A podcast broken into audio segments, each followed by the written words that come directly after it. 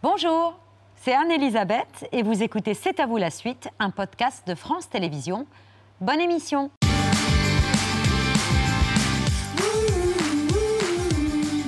C'est à vous en direct jusqu'à 20h55 avec Mohamed, Pierre, Patrick et le sacre d'un grand acteur. Benoît Magimel. Il joue un prof de théâtre atteint d'un cancer dans les quatre dernières saisons de son existence. Il retrouvait Emmanuel Berco après la tête haute qui lui avait valu le César du second rôle. C'est un immense cadeau, là. Je suis très, très, très, très, très heureux. Je sais pas comment exprimer hein, ce que je ressens. Peut-être par un petit pas de danse.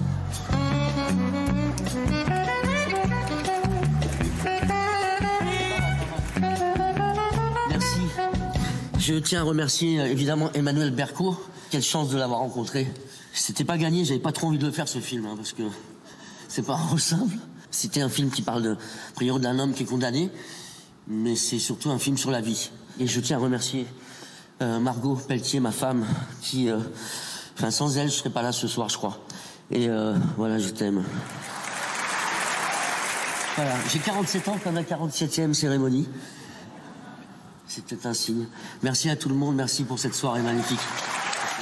Bonsoir Benoît Magimel, bravo, bravo pour ce magnifique César reçu des mains de François Cluzet, c'était vendredi, pour votre rôle de Benjamin dans le film De son vivant signé Emmanuel Bercon. On va revenir sur ce film et sur ce rôle, mais votre émotion elle était aussi belle que contagieuse et ça vous a inspiré des pas de danse. Finalement, c'est ce qui exprimait le mieux votre joie d'être sur scène vendredi. Ouais, ouais, je me sentais tout léger, je me sentais euh, ouais, ouais, comme un oiseau. Un match très disputé, euh, le disait Sept Pierre, concurrents. Et pas des Et moindres. pas cinq comme avant. Et puis pas des moindres en plus. Ouais, ouais, ouais, il y avait, de grands acteurs. aussi. Puis de grands acteurs que- avec que des films qui avaient marché. Ouais, ouais, ouais. Ah non, c'est magnifique. Bravo. Oui, oui, c'est euh, c'est un grand bonheur, c'est vrai. J'ai 47 ans, comme la 47e cérémonie euh, des Césars, peut-être un- est-ce un signe? Vous noterez que ça marche tous les ans? Oui, c'est ça. Mais c'est la première fois que je le remarque. je me suis dit, bah oui, bah, si c'est comme ça, on peut continuer longtemps. Exactement, c'est assez pratique. Ouais, ouais. Euh, D'ailleurs, à l'occasion de la 41e cérémonie des Césars, vous aviez 41 ans Voilà. et vous décrochiez votre premier César, meilleur acteur pour un second rôle, déjà dans un film d'Emmanuel Berco. Benoît Magimel.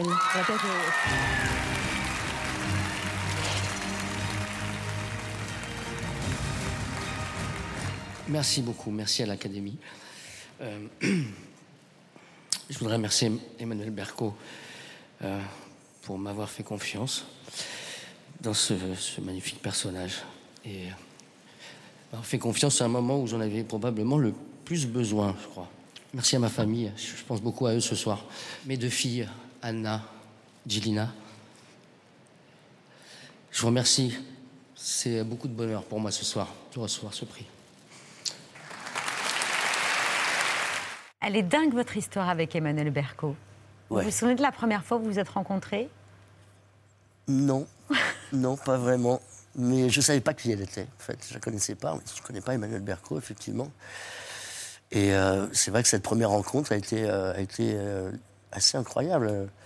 Ce que j'ai remarqué tout de suite, c'est beaucoup de- de- de- d'empathie, de, d'envie. de- et, c'est, un- enfin, je crois que tout acteur rêve d'avoir euh, un cinéaste qui, euh, qui, euh, à ce point, veut vous porter, veut vous sublimer, vous rendre meilleur.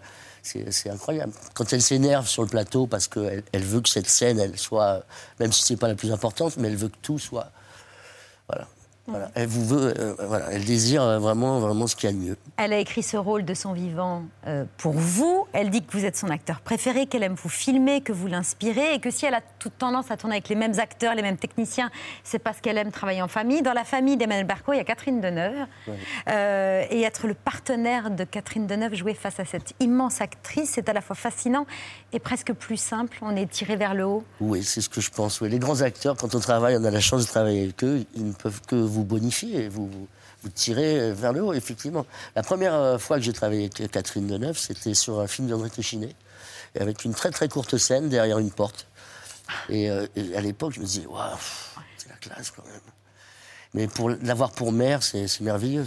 C'est merveilleux. puisqu'elle joue la mère de votre, Ouais.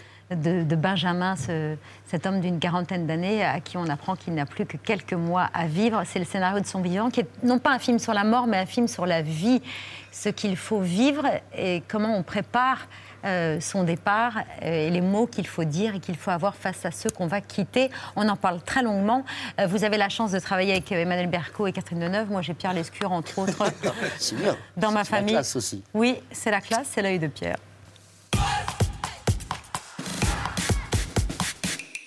Pierre, pendant le week-end, on a entendu le témoignage d'un Ukrainien vivant en France qui disait écouter sans cesse des chants de son pays comme une manière de solidarité, bien sûr, avec ses proches restés là-bas, et une manière de penser avec la musique à d'autres images, celle de ses femmes et de ses enfants serrés les uns contre les autres dans les caves et les abris. Ça vous a donné, Pierre, envie d'évoquer ces chansons liées à la guerre ou aux événements tragiques? Oui, cet homme fredonnait, euh, Benoît, des, chants qu'il écoute à Paris. Puis on a vu celles et ceux qui chantent effectivement euh, entre deux alertes dans le métro de Kiev. Là, on est au cœur du drame, au cœur de la guerre.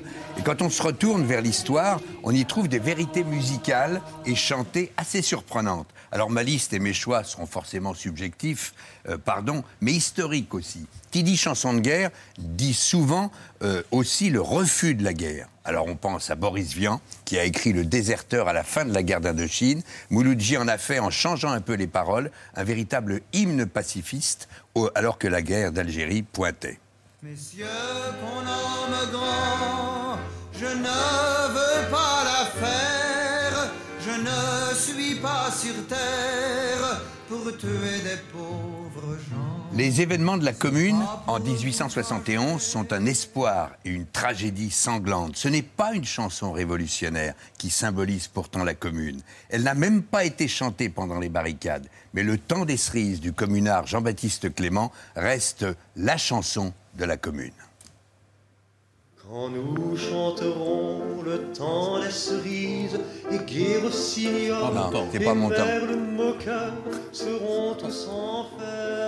Ah Donc vous serez rendu compte que ce n'était pas du tout la voix d'Yves Montand, mais c'était quand même la chanson de Jean-Baptiste Clément qui sera reprise par Trenet en 1942 et immortalisée par euh, Montand, effectivement. Les chansons qui restent dans le cœur et les souvenirs des combattants, ce sont souvent celles de la libération de la guerre. Les actualités de la fin de la guerre d'Algérie euh, ont montré, notamment dans cinq colonnes à la une, des paras et des appelés montant dans le bateau du retour en chantant Piaf.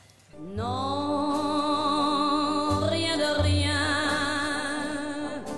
Non, je ne regrette rien.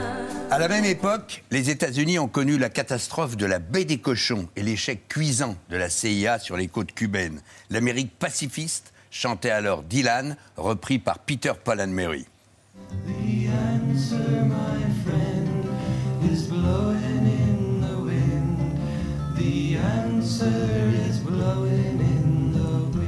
Le Vietnam a mobilisé tous les meilleurs auteurs américains de chansons pour dire l'horreur pour les Américains comme pour les Vietnamiens de ce conflit sanglant, traumatisant et un ratage à la fin complet des États-Unis. Mais à travers Apocalypse Now, c'est une chanson des Doors qui symbolise cette guerre. This is the end, beautiful.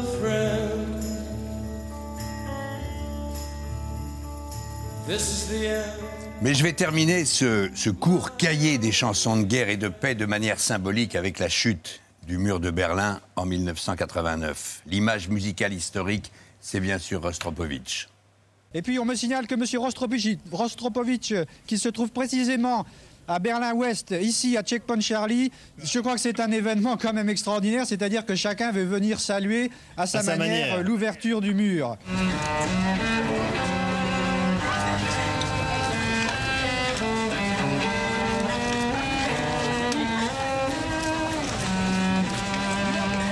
Mais une des chansons qu'on a le plus entendues pendant et après le démantèlement, ce fut celle des Scorpions, Le vent du changement.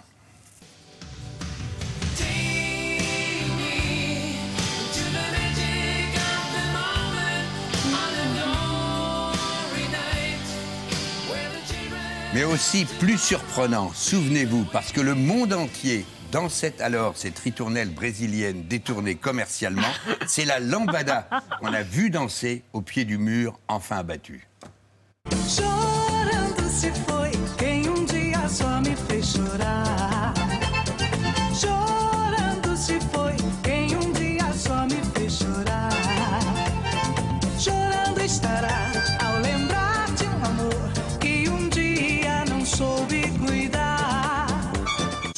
Alors ce soir on n'en est pas là, on en est loin, loin de ce Back to the USSR que les Beatles avaient lancé en 68 pour répondre au Back to the USA de Chuck Berry.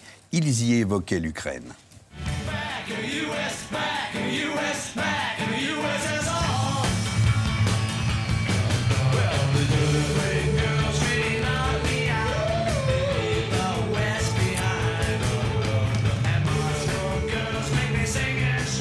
Mais aujourd'hui, il n'y a plus ni Est ni Ouest, il y a un dictateur, la douleur et le courage des Ukrainiens, le soutien des Européens et leurs craintes aussi. On verra plus tard ce qu'il restera de chansons du conflit qu'on vit actuellement.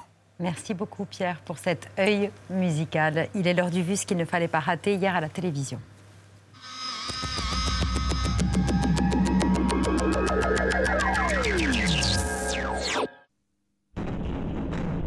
De la guerre plantée dans le cœur de Kiev, un missile russe a fracassé cet immeuble. Plusieurs appartements ont été touchés. Par miracle, il n'y a que des blessés légers. D'autres bâtiments ont été atteints par le souffle de l'explosion. Nous sommes tous ici. Nos militaires sont ici. Nos citoyens sont ici. Nous sommes tous ici défendant notre indépendance, notre pays, et cela le restera. Gloire à ceux qui nous défendent, gloire à celles qui nous défendent. Une vidéo très reprise par les médias russes fait le tour des réseaux sociaux euh, ce matin. On y voit le président de la Tchétchénie, république qui appartient à la Russie, faire une démonstration de force devant euh, 10 000 combattants. Ramzan Kadyrov promet, je cite, que les zones de combat en Ukraine seront remplies de nos soldats. Une vidéo de propagande qui a pour but de faire peur aux Ukrainiens, car les combattants tchétchènes sont euh, réputés pour être particulièrement euh, violents. Le statut hiérarchique des mâles est sans cesse redéfini.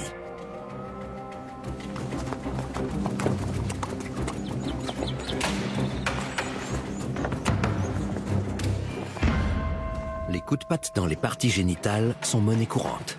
La Russie qui commence aussi à subir un, un boycott du monde de la culture et du sport. Dernier événement en date, l'exclusion pure et simple des chanteurs russes du concours de l'Eurovision.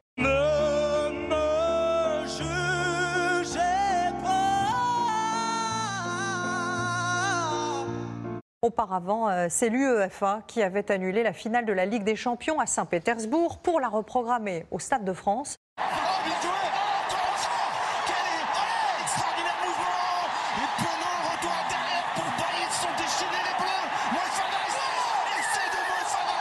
Cette guerre aura une conséquence sur euh, nos vies.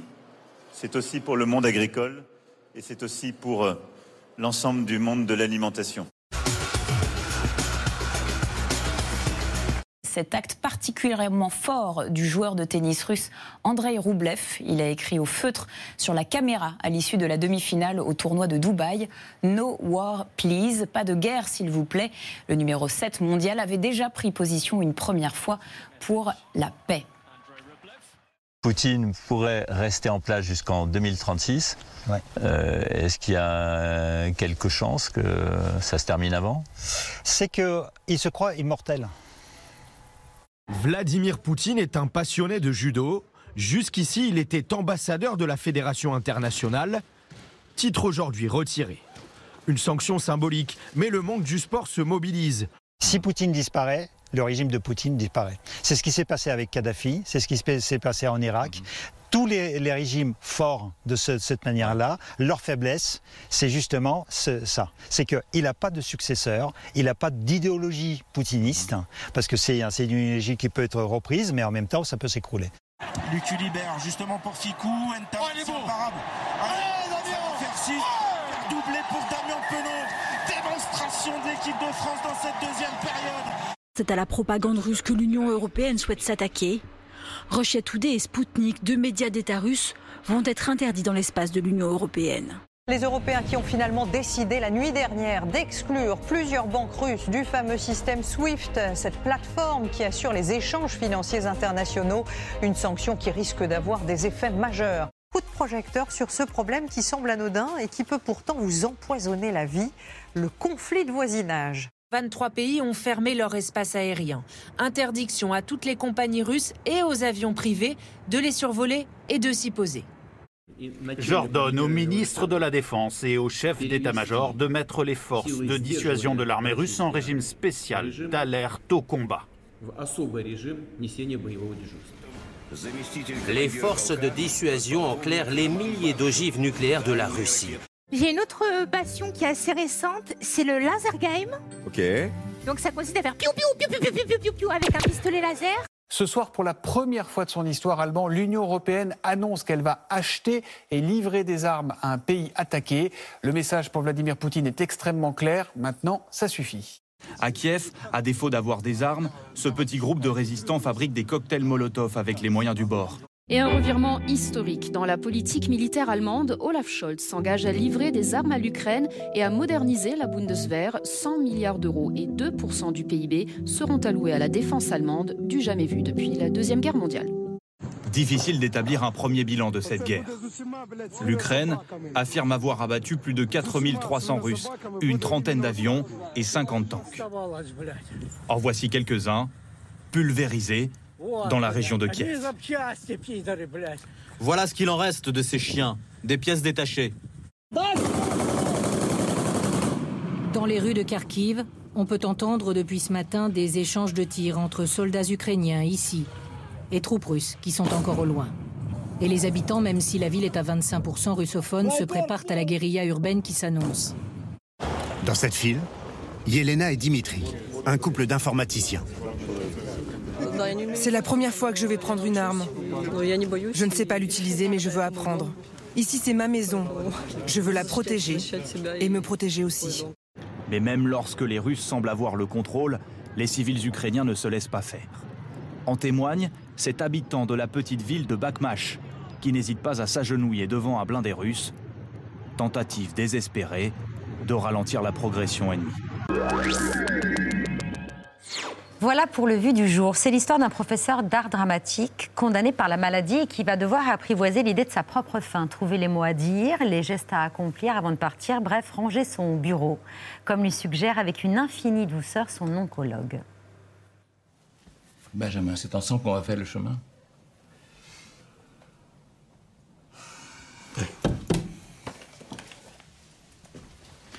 La montagne qui est devant nous, je peux vous aider à la franchir. Je connais le chemin, il est rocailleux, mais on marchera ensemble. Et je vous tiendrai la main. Ça veut dire qu'on va avoir une relation tous les deux jusqu'à la fin de ma vie. Malheureusement pour vous, oui. Vous êtes magistral, Benoît, dans ce film, à la fois fragile, euh, vacillant, mais avec une douceur obstinée. Un rôle qui est difficile à tout point de vue. D'ailleurs, vous hésitiez avant de l'accepter? Euh, vivre avec un personnage comme, comme lui euh, pendant quelques mois, ça, ça, vraiment, ça impressionne un peu. Et puis on est, on est un peu superstitieux aussi dans le cinéma. On se demande si c'est pas prémonitoire, s'il va pas m'arriver une, une saloperie. Euh, mais puis, en fait, j'ai- compris très vite qu'il faut s'identifier, on peut pas jouer autrement. Il faut le tirer vers soi le plus possible et comprendre ça. Ça m'a fallu du temps, en fait, pour comprendre la, méthode de travail de ce médecin. J'étais pas d'accord avec lui pendant pas mal de temps. Et puis, on est- on, on s'est rapprochés, on est devenus amis. Et j'ai fini par comprendre, en fait. Et, euh, mais c'est un long processus. Quand on est condamné, c'est pour ça que ce scénario est, est bouleversant, parce qu'il est extrêmement frontal. Quand vous, vous êtes face à cette histoire, il n'y a pas d'échappatoire. On est confronté à sa fin. On doit partir. Voilà, il y a pas, on peut pas se sauver, on peut pas trouver une solution, c'est comme ça. Et euh, alors on fait quoi? On passe son temps à, à être en colère, à être dans un déni, ou on essaie d'utiliser ce temps qui nous reste à vivre euh, à, à justement à dire à quel point on aime, à quel point on est à transmettre surtout. Voilà. Mm. Et donc c'est, euh, je pense que c'est un film qui fait du bien pour ça. Voilà. Même si on se pose des questions aussi existentielles que vertigineuses, que se pose votre personnage, qu'ai-je accompli, que vais-je léguer, qu'est-ce qui a vraiment compté, ai-je intensément vécu C'est des questions difficiles. Et qu'on se pose en fait, c'est vrai. Quand on perd quelqu'un, même des gens, des gens, des... Voilà, on, perd par exemple Gaspard quelle- quelle- quelle tristesse, quel, quel drame, mais la vie continue et on, voilà, on passe à autre chose. Donc euh, c'est ça, qu'est-ce qu'on a laissé, qu'est-ce qu'on laisse? Alors les acteurs, ils ont des films certainement, mais, mais est-ce que j'ai intensément vécu, est-ce que j'ai vécu pour moi, est-ce que j'ai vécu assez et si on a la possibilité, voilà, je pense que c'est un, un training en fait, de voir le verre à, à moitié plein qu'à moitié vide. Chaque jour, il faut, il faut, il faut faire un travail. Et quand on a la possibilité de faire des, voilà, de le vivre le plus possible, il faut vivre. Ça prend du temps de savoir que la vie est précieuse pour certaines personnes. Parfois, on n'est pas, on n'est pas conscient de ça. C'est ce que vous vous êtes dit aussi pendant le tournage de ce film. Peut-être que je ne me suis pas rendu compte à, à quel point la vie était précieuse. On, se sent- on peut, enfin, longtemps, moi, je me suis senti immortel. J'ai l'impression que rien ne pouvait m'arriver. Et, euh, et puis, euh, voilà, quand on est confronté à la maladie, euh, c'est, on prend conscience simplement qu'à ce moment-là, euh, chaque jour a, a son importance. Le médecin qui vous accompagne, votre personnage, est un véritable oncologue, le docteur Sarah. Il est assez extraordinaire, il est sensible, humaniste, courageux. Il est réputé notamment pour ses méthodes de soins par la musique. Dans son service, on parle aux patients, on essaye de mettre des mots sur ce que chacun est amené à vivre et à ressentir. On réconforte pas les gestes, pas les regards. Et puis on chante, et puis on danse. On aimerait que l'hôpital ait toujours les moyens d'accompagner de cette façon les patients en fin de vie. Oui, oui, oui, bien sûr. C'est vrai que lui, il prône l'empathie. hein. D'ailleurs, il est allé euh, en fait euh, voir Emmanuel Berco et lui proposer ses- son, histoire, sa, Sa méthode, en sa quelque méthode, sorte. pour en faire une tribune pour pouvoir communiquer et dire que, évidemment, lui, euh, on enseigne, je crois, voilà, en médecine, on enseigne cette, le fait de, de garder cette distance, alors qu'on en a besoin, les patients en ont besoin. Et puis euh, prendre le temps de leur parler, de leur expliquer. C'est vrai que c'est c'est- c'est le seul. Il est d'origine libanaise, mais il a un accent berrichon, ce mec. C'est- C'est très bizarre. Il est extraordinaire dans le film. C'est quelqu'un de. ouais, ouais, ouais. Mais C'est c'est vrai que c'est une vraie star dans son, dans son hôpital. Mais c'est quelqu'un de merveilleux. Et son principe, c'est de dire que la fin de vie doit être un instant de vérité. Benjamin, il est professeur de théâtre. La vérité, c'est ce qu'il cherche, c'est ce qu'il demande à ses élèves, des émotions authentiques. Et comme le dit très bien le critique euh, cinéma des échos, le médecin va diriger son patient vers la mort comme un metteur en scène dirige un comédien dans le rôle de sa vie. Je crains votre silence, et non pas vos injures. Et mon cœur soulevant mille secrets témoins m'en dira d'autant plus que vous m'avez. T'as peur? Baptiste, t'as peur? Tu fais comme si t'avais pas peur alors que t'as peur. Tu prends zéro risque. Arrête d'avoir peur. Le conservatoire, tu vas l'avoir. Baptiste, tu te mets des limites en restant ce que tu sais bien faire. Et tu tues toute ta poésie, toute ta fantaisie. T'es plus intéressant quand tu joues mal que quand tu cherches à bien jouer, je te jure. T'as une poésie perçante. Vous demandez à vos élèves de jouer la peur, alors que la peur, vous la ressentez très profondément, euh, votre personnage la ressent extrêmement profondément, et vos élèves vous demandent, OK, c'est quoi la présence? Qu'est-ce que ça veut dire quand on est acteur, avoir de la présence? C'est une question que vous vous posez souvent, Benoît? Je, ma théorie, hein, c'est que c'est un mystère. Vous prenez 10 personnes dans la rue, vous les mettez devant une caméra, puis quelqu'un, parmi les 10, va capter votre attention, la lumière. Et ça, comment l'expliquer? Voilà, c'est un parcours de vie, c'est... Alors que quand vous les croisez dans la rue, peut-être qu'il se passe rien, je sais pas. C'est un mystère pour moi. Et c'est- ça peut être injuste, comme ça peut être... D'immenses acteurs de théâtre devant une caméra n'impriment pas, ça arrive. Qu'est-ce que ça veut dire alors? Donc je sais pas. Moi, Donc c'est un don, ça se travaille pas Parce que c'est la question que vous pose l'un de vos élèves. Est-ce que ça se travaille, la crois que c'est un coup de bol, moi, pour moi. C'est c'est toi et ta chance, quoi. J'ai l'impression que. on- un jour, je- un mec me dit Oui, euh, la lumière t'aime bien, ou la caméra t'aime bien. Oui, c'est des trucs comme ça, mais qu'est-ce que, comment l'expliquer? Claude Chabrol avait quand même un début de réponse. Il disait de vous, j'ai rarement vu quelqu'un approfondir ses rôles à ce point. Il, il vous décrivait comme un artisan extrêmement consciencieux. Donc il y avait du travail. De, J'ai jamais lu cette. Bah voilà, Claude Chabrol. Donc il y avait du travail. Il n'y avait pas que tiens. euh, Quand j'ai commencé à faire du cinéma, on me disait surtout travaille pas. Euh, sois exactement comme tu es. Ne, non, ne travaille pas euh, la spontanéité avant tout. Donc il faut faire ça dans son coin. En fait, il n'y a pas de règle, je pense. Il faut faire ce- enfin, comme on a envie, comme on, comme on le souhaite. Et euh, c'est vrai que je trouvais ça un peu bizarre de ne pas travailler pour moi.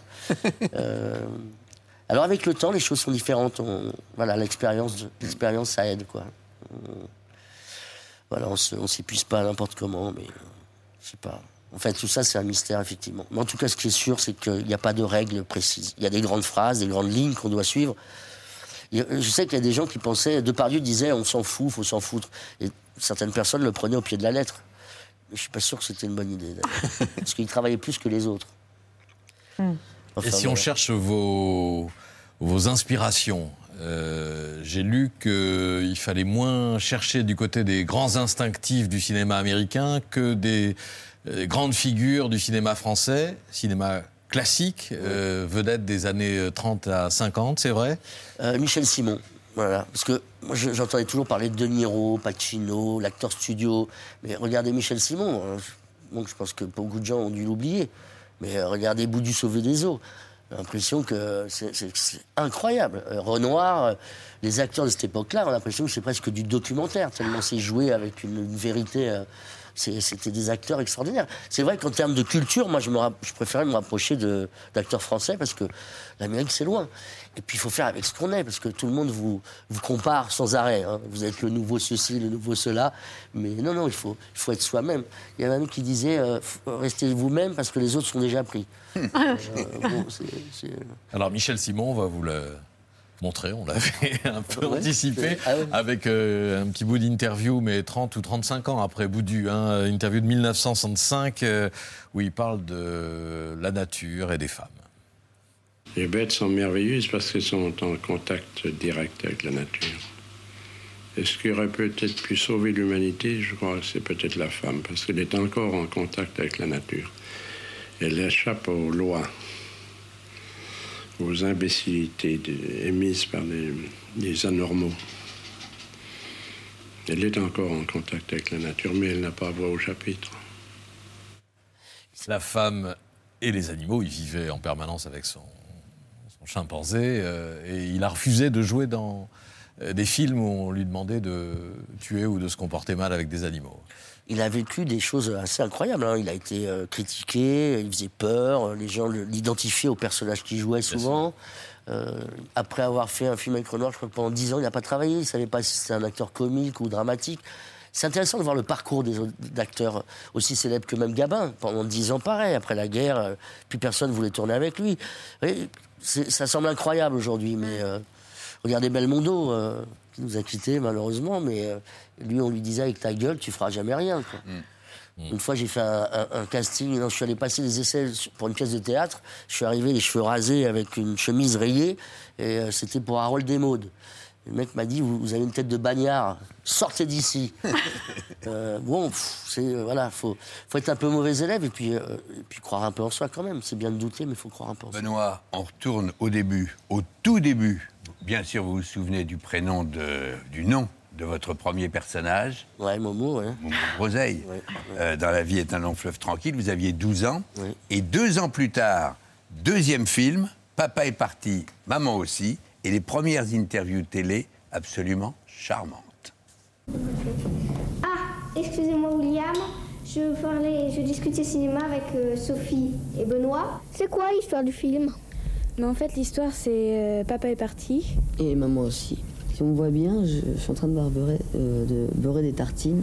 Et je me suis beurré, euh, je sais pas combien, plus d'une cinquantaine de tartines. Et à la fin, euh, on remarque que ça m'a apporté. de- de- J'ai appris à beurrer les tartines. finalement.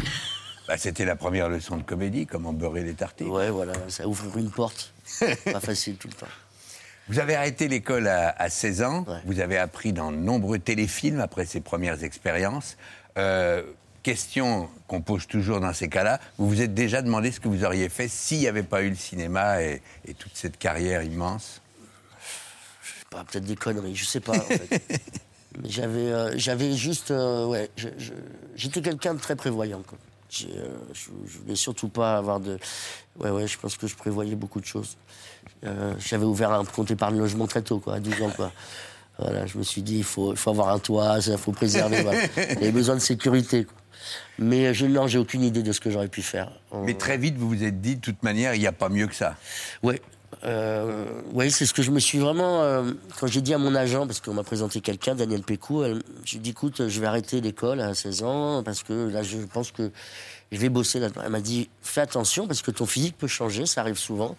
Et euh, tu dépends du désir des autres, et peut-être que ton visage de jeune adulte ne, ne donnera pas envie. Quoi. Et Mm. Je dis on va tenter quand même le coup. Et, et c'est vrai que je me suis, j'étais consciencieux. Quoi.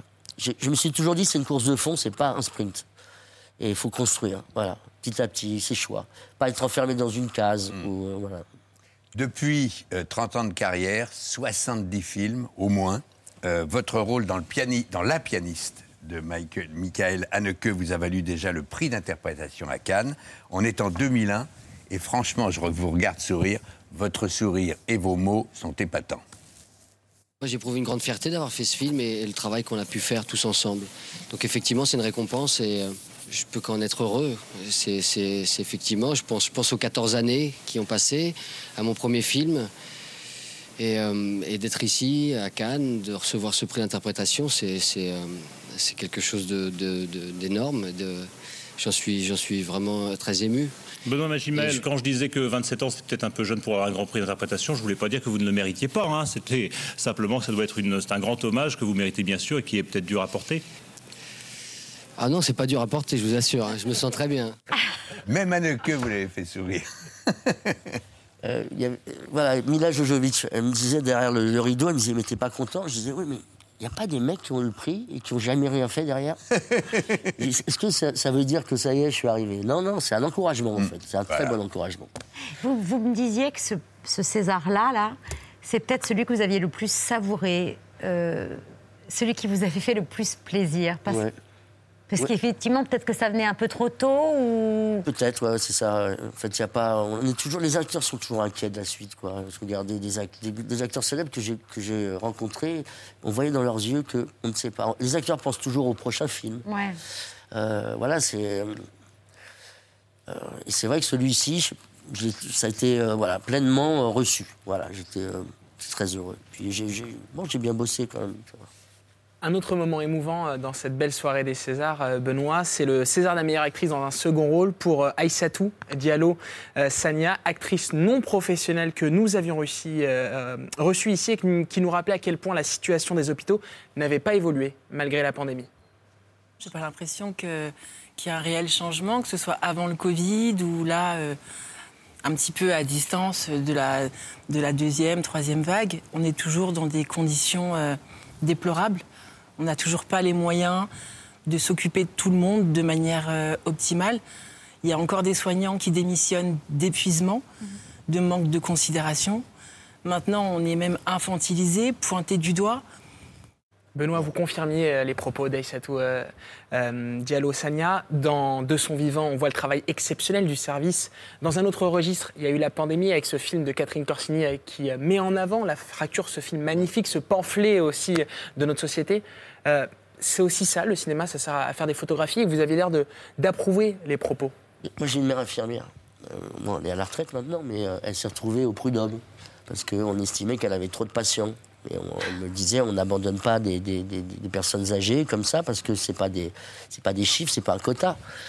Donc elle a été écœurée par ça parce que oui, ce manque de considération, de compréhension. On ferme des lits, voilà, a de moins en moins de lits et, en même temps on est confronté à une pandémie comme on n'en a jamais rencontré. Donc c'est incompréhensible. Euh, c'est des gens, voilà, ils sont épuisés, ils sont écœurés au bout d'un moment parce qu'ils se sentent seuls. Hein. Il ne s'agit pas juste de les applaudir euh, un temps. C'est vrai que moi je suis assez choqué en fait de, la manière dont on les traite. On voulait fêter son César avec Aïssa et tout ce soir et elle ne pouvait pas venir parce qu'elle n'a pas pu se faire remplacer. Donc elle travaille aujourd'hui et on la salue et on la félicite pour ce magnifique César. Merci à vous, cher Benoît, d'être venu avec votre César. Merci pour la rose. Euh, très gentil cadeau. Merci, pour cette attention. L'élégance de Benoît. Oui, et de son vivant, euh, le film n'est plus en salle, mais il sera disponible en VOD et en DVD le 24 mars prochain. Euh, c'est signé Emmanuel Berco avec Cécile de France. Catherine Deneuve et le docteur Sarah, qui est absolument extraordinaire. Ah Donc s'il voulait une tribune pour faire parler de sa méthode et de sa façon d'envisager la fin de vie, euh, c'est une excellente raison, euh, en plus du reste, d'aller voir ce film. Merci beaucoup d'être venu ce soir sur le plateau de C'est à vous. Je vous laisse pour la semaine, puis vous Ah ben oui, mais on va faire bon message. Hein. Attendez quelques secondes le temps que j'annonce notre prochain invité. En 2003, le magazine américain Time l'a classé parmi les héros européens pour son engagement envers les orphelins du sida. Depuis 33 ans maintenant, Maintenant, cette ancienne productrice de cinéma met en place partout dans le monde des programmes de lutte contre l'extrême pauvreté. À la tête de sa fondation, elle est déjà venue en aide à près de 20 millions de personnes. Sa fondation, qui porte le nom de son fils, François-Xavier Bagnou, disparu en, en 1986 dans l'accident d'hélicoptère qui coûtait également la vie à Daniel Balavoine. Albina Dubois-Rouvray est une femme pressée. Certains de ses proches la définissent même comme une femme d'affaires de l'humanitaire. Sa vie, elle la consacre depuis des années aux enfants malades du sida, un combat qu'elle mène pour réaliser les rêves de son fils, François Xavier, pilote sauveteur, mort dans un accident d'hélicoptère sur le Paris-Dakar. Pour créer sa fondation, cette riche héritière, productrice de cinéma, a tout abandonné, tout vendu, afin de se battre pour ses orphelins, contre la maladie. Toujours de petites structures familiales pour retisser le lien social et dynamiser l'économie locale. Des maisons du bonheur qui respectent la culture du pays et qui ont pour priorité la santé et l'éducation des enfants. Un moyen pour elle aussi de prendre sa revanche sur la fatalité et de se retrouver du côté de la vie. Bonsoir Albina Dubois-Rouvray, merci beaucoup de votre présence ce soir. Le courage de vivre, c'est le titre de votre autobiographie qui paraît ce mercredi aux éditions Flammarion. Vous y racontez le courage qu'il vous a fallu pour surmonter l'épreuve de la disparition de votre fils, votre engagement humanitaire incessant depuis plus de 30 ans. On en parle très longuement. Permettez-moi juste de vous présenter notre chef, Adam Bentala. Bonsoir, euh, chef. Euh, chef exécutif de deux restaurants à Paris, le Brac et le Ciner. C'est tout à fait ça. Euh, et alors, c'est magnifique, il y a une petite clochette à soulever, j'adore ça. Juste à soulever. Une cloche, oui. Et sous la cloche, oui, c'est pas une clochette, c'est une cloche. la cloche, c'est moi aussi. Comme c'est un saumon fumé, en oh fait, sous la cloche, on vous a mis juste un petit peu de... De fumée. Voilà, de fumée, comme ça, ça vous fait, euh, ça vous fait ses saveurs. Et on a voulu travailler euh, ben, un peu notre, notre identité au brac, qui est la Méditerranée. on s'est basé sur les agrumes aujourd'hui. Donc ici, vous avez une fine tartelette avec du saumon, avec du citron iranien, et à côté, vous avez un couscous de quinoa avec un saumon fumé. Et vous avez du citron caviar avec. Voilà. Merci beaucoup. Merci à vous. Chef, euh, votre engagement humanitaire, il est absolument extraordinaire. Albina, vous n'avez jamais baissé les bras depuis 30 ans. Et si vous vous êtes engagé, si vous avez pris à bras le corps euh, cet activisme, ce militantisme, c'est d'abord pour continuer à faire vivre la mission que s'était fixée votre fils.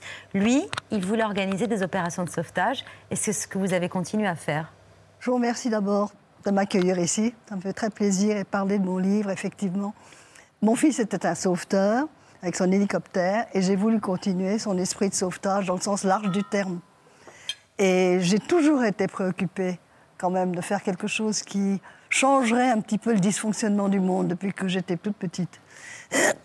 Avec François, nous avions des projets. Et quand il a disparu, c'était absolument naturel de changer complètement de vie. D'abord, je n'avais plus de vie. J'étais comme pulvérisée. Et je me suis reconstruite de mes cendres. Et je suis devenue, je pense, ce que j'aurais toujours voulu être. Mais j'étais mère, j'avais une carrière dans le cinéma. Et je me sentais toujours sur le tapis à côté du tapis roulant où j'aurais dû être. Parce que depuis toujours, je, très jeune, je me suis engagée auprès de Médecins sans frontières, Médecins du Monde, dans les groupes gauchistes. J'ai toujours voulu changer quelque chose pour le mieux dans le fonctionnement de la société. Et vous vous êtes doté d'un outil de travail pour pouvoir changer le monde. Votre fondation, qui porte les initiales de votre fils et qui a été dotée de ce qui aurait dû être son héritage. Vous avez tout vendu, votre société de production, vos immeubles, vos meubles, vos bijoux, vos tableaux, tout. Vous vous êtes auto-dépouillé.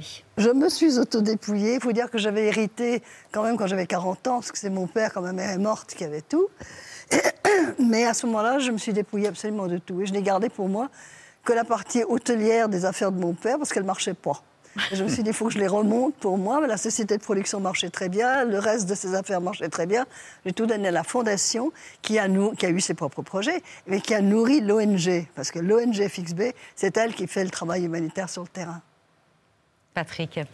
Il nous faudrait des heures pour raconter euh, vos combats, notamment celui pour euh, les orphelins du sida, parce que vous avez remué ciel et terre et euh, frappé à toutes les portes et tiré toutes les sonnettes pour ce combat-là et pour essayer de récupérer ces enfants dont les parents disparaissaient à cause de cette terrible maladie. Aujourd'hui, votre combat, l'un de vos combats, il est pour le rapatriement des enfants français qui sont toujours dans les camps en Syrie. Chaque mois, vous renvoyez une lettre au président de la République pour lui demander d'intervenir et de faire, de donner les moyens de, de, ce pour ce rapatriement. Ça me semble non seulement humain, mais logique. Ces enfants sont des petits Français. Tant qu'ils sont là-bas, ils vont détester la France. Ce ne sont pas, comme pensent souvent les Français, par un, sondage qui a été fait, des bombes à retardement qu'on va rapatrier en France. Au contraire, plus on les laisse là-bas, plus ils vont être frustrés et ils vont pas aimer ce pays. Mon idée au départ, c'était d'essayer de trouver des parrains et des marraines pour les 35 orphelins qui sont déjà rentrés, en pensant que s'ils avaient un parrain, une marraine, qui étaient des gens de référence, non seulement à qui ils pouvaient se confier, parler, mais que ces personnes étaient uniques pour chacun d'entre eux et qui pouvaient les intégrer en, les prenant en vacances, en les prenant le week-end, et en leur disant qu'ils étaient des petits Français. Voilà, tu vois, ici, c'est l'histoire de France, aussi bien par les monuments que par l'histoire elle-même. Raconter ça à un enfant un peu comme un conte et dire tu es un maillon de cette chaîne. Et tu, tu en fais partie, c'est ton histoire aussi. Donc, il n'est pas question, malheureusement, de s'occuper de ces enfants-là. Est-ce que vos lettres ont des réponses? Comment? Vos lettres ont des réponses Non, jamais, jamais. on vous répond pas. Mais j'ai même ah vu Monsieur Le Drian un jour. Je lui ai dit, vous savez que je vous ai écrit une lettre. Ah, vous avez écrit? Je vais regarder. Rien. Non, non, non. Il n'y aura pas de réponse tant qu'il n'y a pas eu les élections. Il hein, ne faut pas rêver. Mais c'est pour ça que j'ai écrit l'autre jour dans ma lettre que 65 enfants étaient morts l'hiver dernier de froid, de malnutrition, de manque de soins. Et que donc cette année-ci, il allait probablement y en avoir autant, sinon plus. Hmm. Et que c'était peut-être diminuer le problème chaque année pour qu'il ne reste plus personne à rentrer, à rapatrier. Non, c'est affreux, c'est une tragédie. Vous me direz, il y a tragédie d'enfants partout dans le monde. Partout. Mais on ne peut pas s'occuper de tout. Je me suis donc focalisée sur cela parce que je pense qu'il y a quelque chose qu'on peut faire et que c'est urgent de ramener ces fratries, ces mères, enfants. Il n'y en a pas tellement, il y a 200 familles, c'est pas beaucoup, beaucoup. Hein. Hmm. Et les grands-parents tout près de les accueillir. Vous nous racontez la, réalité et ses drames, et, vous avez en même temps été une magnifique et très grande productrice du cinéma français euh, pour faire rêver euh, les foules d'amoureux du cinéma. Euh, ça a été, vous étiez pratiquement l'une des seules femmes dans cette position de pouvoir, et ça n'a pas toujours sûrement été facile. Et un jour, Lino Ventura a été épaté par vous et vous avez dit comment? Vous avez vraiment lu mon livre dans et eh oui, et il vous avait dit, t'es comme un petit mec. Et j'avais été à la fois. C'était un compliment. Hein. Ouais, c'était un compliment dans sa bouche à l'époque. Donc j'avais été à la fois flattée d'être intégrée dans le club des mecs, du pouvoir, et à la fois vexée parce de ne pas être reconnue en tant que femme qui finissait par avoir le même pouvoir et faisait les mêmes choses que les hommes. Et c'est vrai qu'il n'y avait presque pas de femmes à cette époque-là. On était 4-5 femmes, c'est tout. Aujourd'hui, heureusement, je vois plein de jeunes femmes qui arrivent et qui sont des merveilleuses productrices. On, vous a préparé un, document qui vous fera plaisir sûrement, c'est de revoir Romy Schneider. Euh, qui était bien sûr la vedette de l'importance et d'aimer, le film de Zulawski. Ça n'a pas été facile à monter et de convaincre Zulawski de cette magnifique histoire. C'est en 74, c'est l'un des plus beaux films, parmi les plus beaux films que vous ayez produits, Albina. Et on va regarder une interview d'elle qu'on avait envie de vous montrer. Dans l'importance et d'aimer, Romy Schneider, la comédienne la plus demandée et la plus payée du cinéma français, joue le rôle d'une actrice ratée. Il y a trois quarts de ce de rôle, de ce personnage qui se sépare complètement de moi-même, et un quart, ça, ça, ça, ça rapproche de moi-même. Vous avez retrouvé le moment où vous aviez quitté l'Allemagne, où vous n'étiez pas encore euh, reconnu en France et...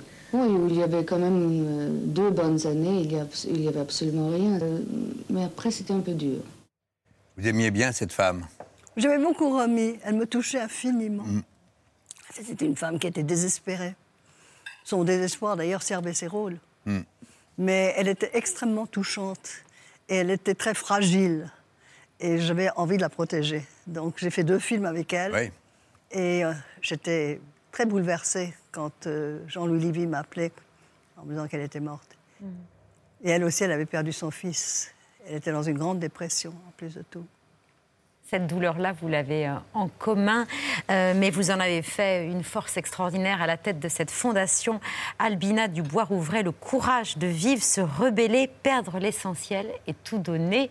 Euh, c'est votre autobiographie à retrouver chez Flammarion. Merci beaucoup d'avoir accepté ce soir notre invitation, chère Albina. Vous restez avec nous, on va continuer à évoquer l'actualité et c'est l'heure de la story média de Mohamed Bouabsi.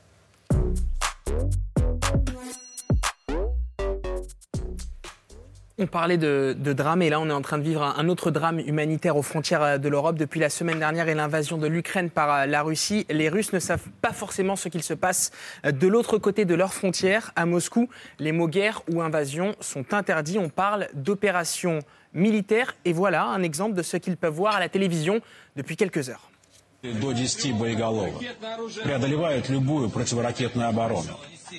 Всего наши подлодки способны выпустить более полутысячи ядерных боеголовок, что гарантированно уничтожают США и все страны НАТО в придачу.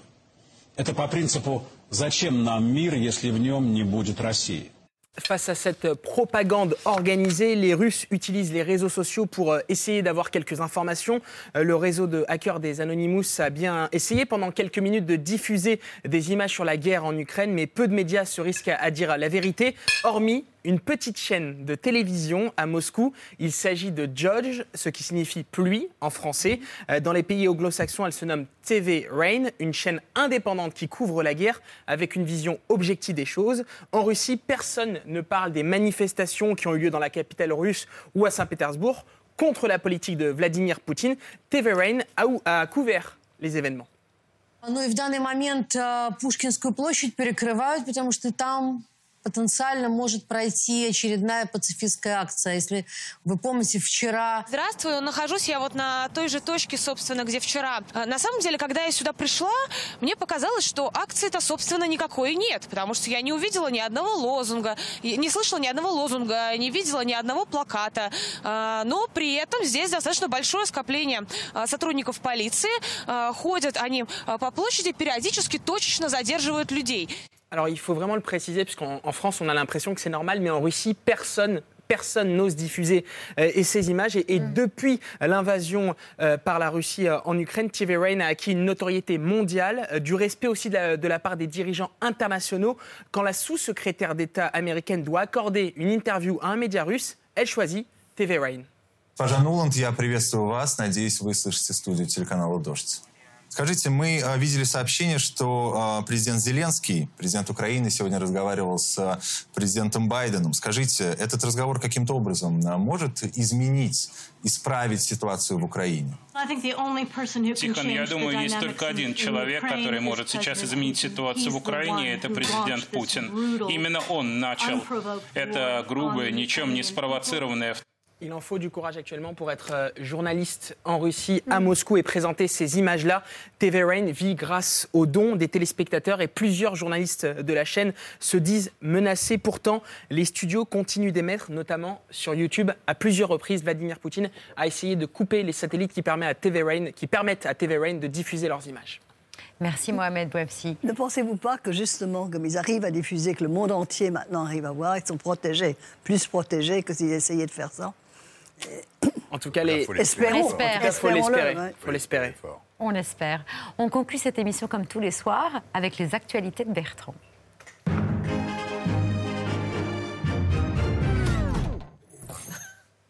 Bonsoir, vous êtes très loin ce soir. À la une de ce 28 février, l'actualité du moment qui est vraiment, comme on dirait au Moulin Rouge. Ah, c'est féerie, c'est peu de le dire. Guerre, menace nucléaire, pandémie, et c'est pas fini. Il y en a un peu plus, je vous le mets quand même. Cela alors que le GIEC, dans son sixième rapport, s'alarme aujourd'hui encore un peu plus des conséquences du changement climatique, menace sur la production alimentaire, l'approvisionnement en eau, la santé. On va donc se poser cette question. Allons-nous passer la fin de la semaine Ça devait être ça la question. hein. À la une donc, la guerre. Depuis jeudi, les chaînes info sont en édition spéciale et ont sorti leur jingle de circonstance. Comme ici, France Info, BFM ou encore LCI. Alors c'est sérieux, c'est anxiogène mais sobre, bref de bons habillages d'édition spéciale, mais je peux vous dire qu'à côté de cette chaîne info indienne, nous sommes de petits bras. Parce que eux, quand c'est la guerre, ils dégainent Poutine en réalité augmentée sur le plateau et ce n'est pas tout. Des lance-missiles en 3D et des chars et un jingle de blockbuster. Wow. Ah, Ça donnerait presque envie de voir le film si c'était pas la vraie vie. Et puis c'est l'une des images qui a fait l'ouverture des JT en fin de semaine dernière, les sirènes qui retentissent à Kiev, diffusées sans commentaire dans de nombreux JT du monde entier, en Allemagne, en France, en Italie.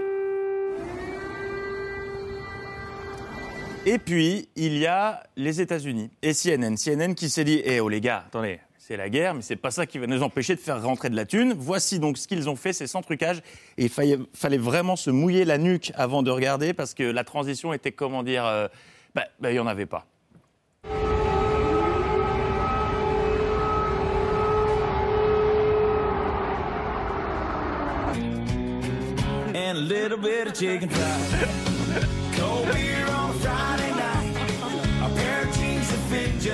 Wow, wow, wow, wow, wow. Euh, Vladimir Poutine va-t-il tout faire péter? Comment va réagir la communauté internationale? Vous le saurez dans quelques minutes. Restez avec nous. La guerre revient juste après ça, mais juste avant, une pub pour les tenders de poulet et de la bière parce que. euh, et un cow-boy qui se dandine. Non, mais. Peut-on dandine. faire pire dans le deux salles, deux ambiances qu'en balançant une pub pour du poulet et de la bière pendant que la guerre est diffusée en direct, en simultané, en vignette? Oui, la pub diffusée juste après, toujours sur CNN, toujours sans trucage et toujours avec ce contraste très étrange.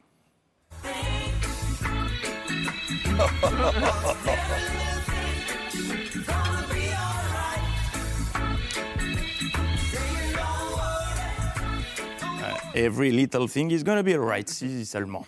Non, mais quitte à diffuser de la pub pendant les tranches info, autant qu'elle soit raccord avec le propos qui vient d'être tenu. Par exemple, si RTL l'avait fait ce matin, ça aurait pu ressembler à ça. Poutine, je dirais sûr que c'est un démocrate autoritaire. Donc Et vous seriez le seul parmi les candidats à ne pas vouloir accueillir de réfugiés. Vous, Si vous le assumez dites- être le Si seul vous le dites, j'assume. Diarrhée aiguë passagère Un album lingual vous soulage en rétablissant le rythme naturel de l'intestin. Voilà, quand- quand les pubs sont raccords, c'est quand même plus efficace. Euh, dans le reste de l'actualité, c'est la guerre, certes, mais ça n'empêche pas certains de prendre du plaisir et dans la cour de l'Élysée en plus. Eh bien, elle pourrait complètement rabattre les cartes de la présidentielle, à en croire François Hollande qui s'est exprimé il y a quelques minutes à la sortie de son Mais que, entretien avec mais que fait cette personne dans la cour de l'Élysée? Ben, Ceci dit, elle a raison, elle fait l'amour et pas la guerre, et c'est très bien comme ça.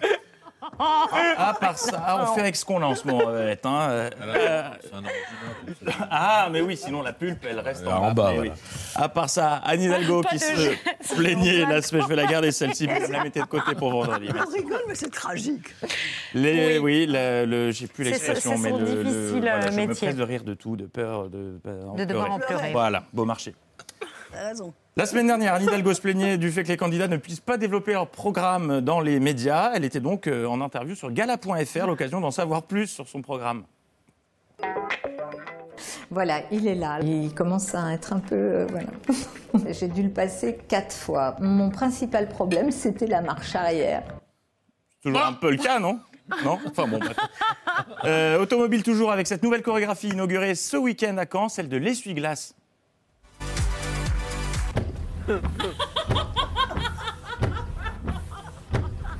Alors, bon, oui, c'est sympa, mais on préfère quand même la Corée originelle. hein. oui, c'est l'heure. C'est vrai que c'est- c'est méchant. C'est le moment et ce jingle sera toujours là, Quoi qu'il arrive. quoi qu'il arrive. I'm alive.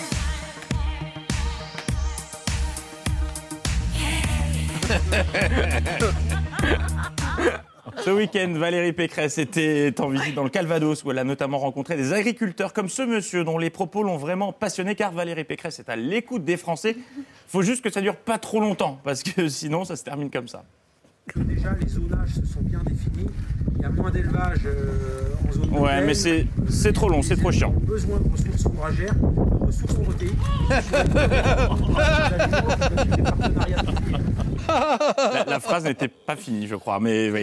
Sauf que dans la vie, il y a cette petite chose désagréable qui s'appelle Orio, le karma. Valérie Pécresse en a fait les frais. Retour à l'envoyeur. Elle a vécu la même chose aujourd'hui de la part des journalistes. Effet Ah. boomerang. À l'issue de la rencontre des candidats à la présidentielle avec le Premier ministre Jean Castex, elle pensait être la première à parler aux médias. Elle avait soigné sa sortie, sauf que tout ne s'est pas passé comme prévu.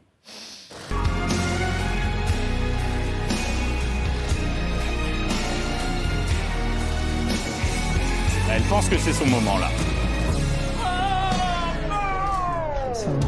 Bonjour. Écoutez, euh, nous avons euh, Eh bénéficié d'une Ah, longue information très utile, très intéressante. Eh oui, c'est pas cool quand on détourne le regard alors qu'on pensait qu'on allait parler. Est-ce qu'on peut revoir le regard qu'elle lance sur Éric Zemmour quand elle pense qu'elle va parler mais que c'est lui qui parle? Là, elle est persuadée qu'ils vont... Et... Ah, il va, non, eh, c'est perdu. Il y a toutes les émotions en un regard. Allez, on referme ces actualités plombantes avec une petite parenthèse. Dans le merdier général, ça n'a pas été facile, Babette. Et pourtant, nous sommes parvenus à trouver des gens pour qui ça va. Ça va même très bien. C'est pas spécialement drôle, mais ça fait du bien en ce moment. Voici le Tutto va bene. Déjà, il fait un temps absolument magnifique et en plus, il y a la mer. Moi qui viens de Paris, ça, ça change tout. Ils peuvent faire plein d'activités avec la neige. C'est très créatif. Là, en vrai, je le portais parce que j'avais froid. voilà, c'est tout. Et euh, mais sinon, je l'enlève. hein. Je vais l'enlever d'ailleurs. parce que là, il fait bon. En fin d'année, Charlotte fêtera ses 100 ans. J'ai jamais été malade. Comme quoi, il n'y a pas que des mauvaises nouvelles.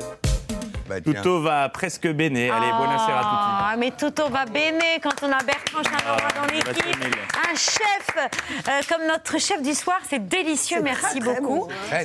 Et qu'on est en aussi bonne compagnie, Albina Dubois-Rouvray, le courage de vivre. Merci beaucoup, Merci chère beaucoup à Albina, d'avoir accepté notre invitation. Très plaisir. Merci à nos téléspectateurs qu'on va saluer en se tournant vers Nicolas euh, pour leur souhaiter une excellente soirée. On se, on se retrouve demain à 19h en direct et tout de suite c'est la l'excellente série Normal People sur France 5. À demain à 19h, gros bisous, ciao. Ciao